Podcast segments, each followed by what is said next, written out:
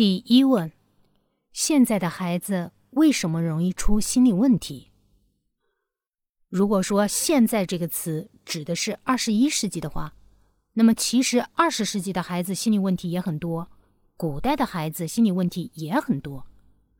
只是过去的年代，我们会用多愁善感、乖戾、清高、孤僻、暴躁等等词语来描述，而且因为时代文化不同。人们理解和解释个体心理行为的角度和观点也不一样。比如说，战国时期的楚国诗人屈原，六十二岁投汨罗江自杀，因为国破家亡的痛苦难以承受，所以他以死明志。我们的传统文化对这个现象的理解，不是说屈原有心理问题，而是说他很爱国。但这个评价并不是针对他自杀的这个行为本身，而是他自杀的动机，以及他为我们的文化留下的丰厚遗产。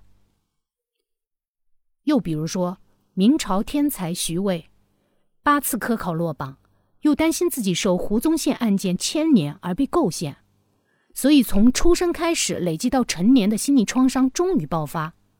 他本人九次尝试自杀未遂。但疑心继妻出轨，癫狂中杀死了他。在这个悲剧中，继妻是他心理问题的背锅侠。那么，今天的临床心理工作者会怎么理解徐渭杀妻这件事情呢？大概率会评估为偏执型人格。在偏执者的幻想中，这个世界处处充满恶意，人人不可信。为了避免自己受到伤害。只有先下手为强。如果追溯一下徐渭的成长经历，可以找到发病的根源，而且很典型。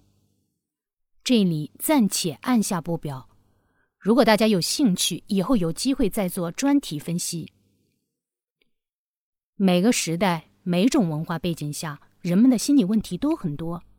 每个人都是带病坚持生活。现代科技造就了便利的信息传播方式，让我们有机会知道各个地方发生的悲剧。过去的时代，因为心理问题而导致的悲剧同样很多，但普通大众没有了解这些信息的渠道。随着时代变迁，我们对心理问题的理解程度和重视程度不同。现代和古代相比，人们更加珍惜生命，无论多么崇高的目标。现代文化都不提倡以生命为代价。人性的本能决定了繁衍高质量的后代是头等大事。所谓“不孝有三，无后为大”。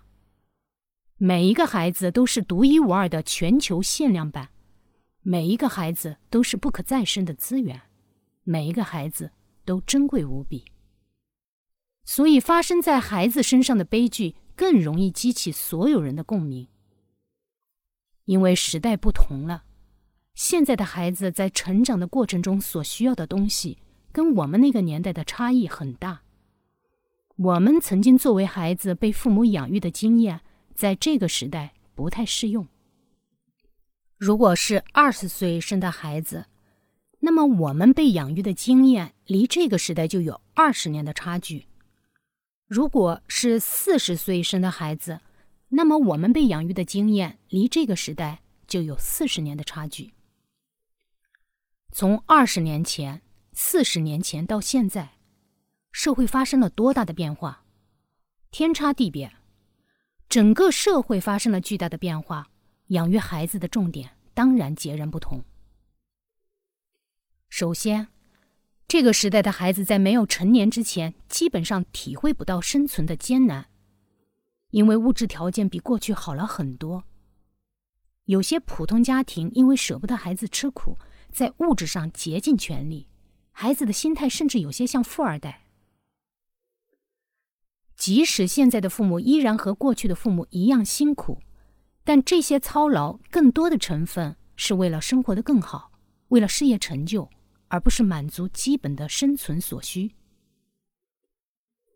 现代孩子在物质上被照顾得很好，没有机会经历物质匮乏所造成的困境，体会不到生存的焦虑，生存本能很难被激发，生存本能其实是人类心理最强大的功能。看看动物世界就知道，再弱小的动物也能摸索出极具智慧的生存方式。当然，我们不可以人为的、刻意的制造困境来激发孩子的生存本能，那不是促进心理健康发展，而是造成心理创伤。其次，现代孩子心理健康发展的空间被挤压得非常小。一个人的心理健康可以简化为三个系统的平衡：事业发展、人际交往和自我滋养。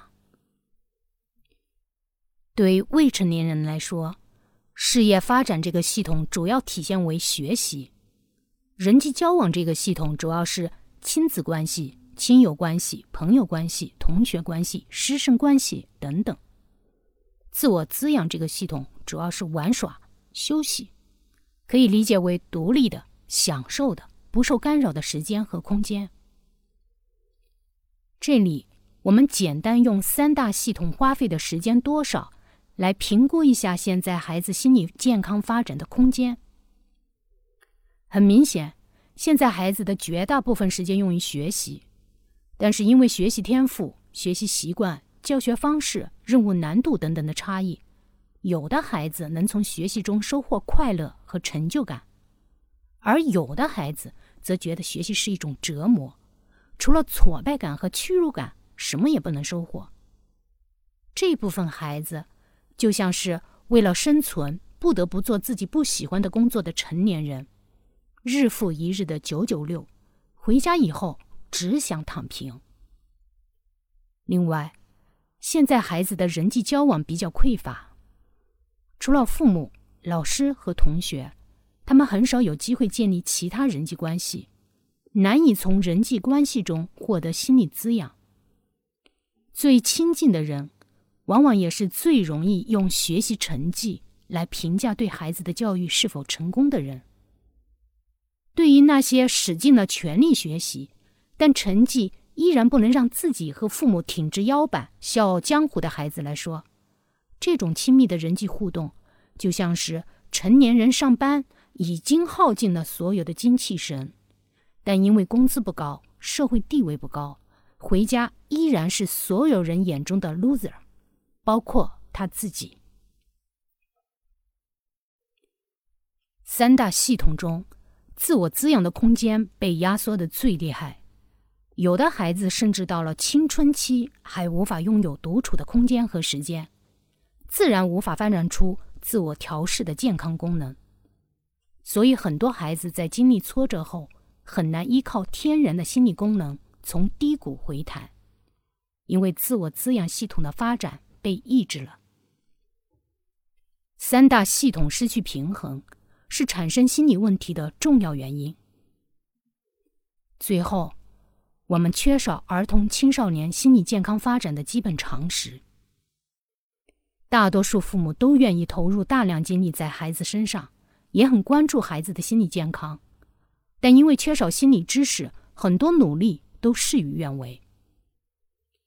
儿童生长发育的医学知识现在已经得到了比较广泛的普及，比如说，几个月大的孩子应该有多高、有多重才算正常。但是，儿童心理发展的基本规律却没有得到足够的普及。例如，零到三岁这个阶段是形成人格结构核心组织最关键的时期，就像是修建一栋房子的时候挖的地基。这个阶段与主要养育者的分离，例如替代抚养、隔代抚养，造成心理创伤的几率很大。婴幼儿期的心理创伤在儿童期不容易观察到，或者容易被误诊，一般要到青春期甚至成年后，这些早期创伤才会表现出来，也就是发病。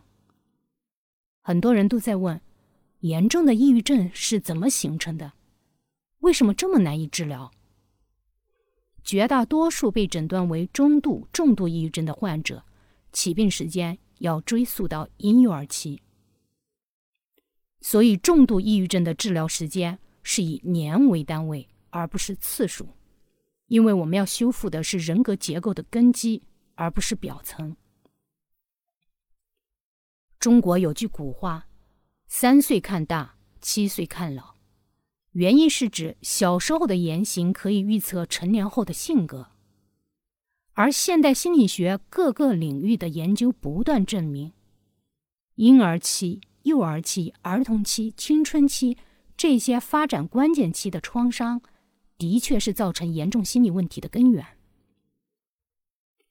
我们这套节目是为了普及未成年人心理健康知识，帮助大家发现育儿过程中的心理危机和成长资源。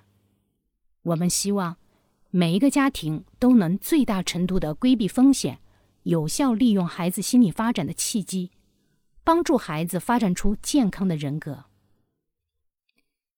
你可以通过三个渠道收听我们的节目：关注微信公众号“目光儿童青少年心理咨询中心”，订阅喜马拉雅声音专辑“目光电台育儿心理问答”，关注喜马拉雅主播目光大龙，参与每个星期五晚上八点到十点的直播交流。第一次直播的时间是二零二一年八月二十日。如果有疑问，你可以在评论区给我们留言，也可以给我们写信。前期已经有很多家长向我们提问，非常感谢大家的热心支持。这些问题将在后续的节目中一一解答。如果你希望得到更为清晰明确的参考思路，最好提供孩子的性别、年龄、具体事件和你们当下最担心的问题。留言或信件中一定要隐去个人信息。保证个人隐私的安全。相遇即是缘分，明天再见。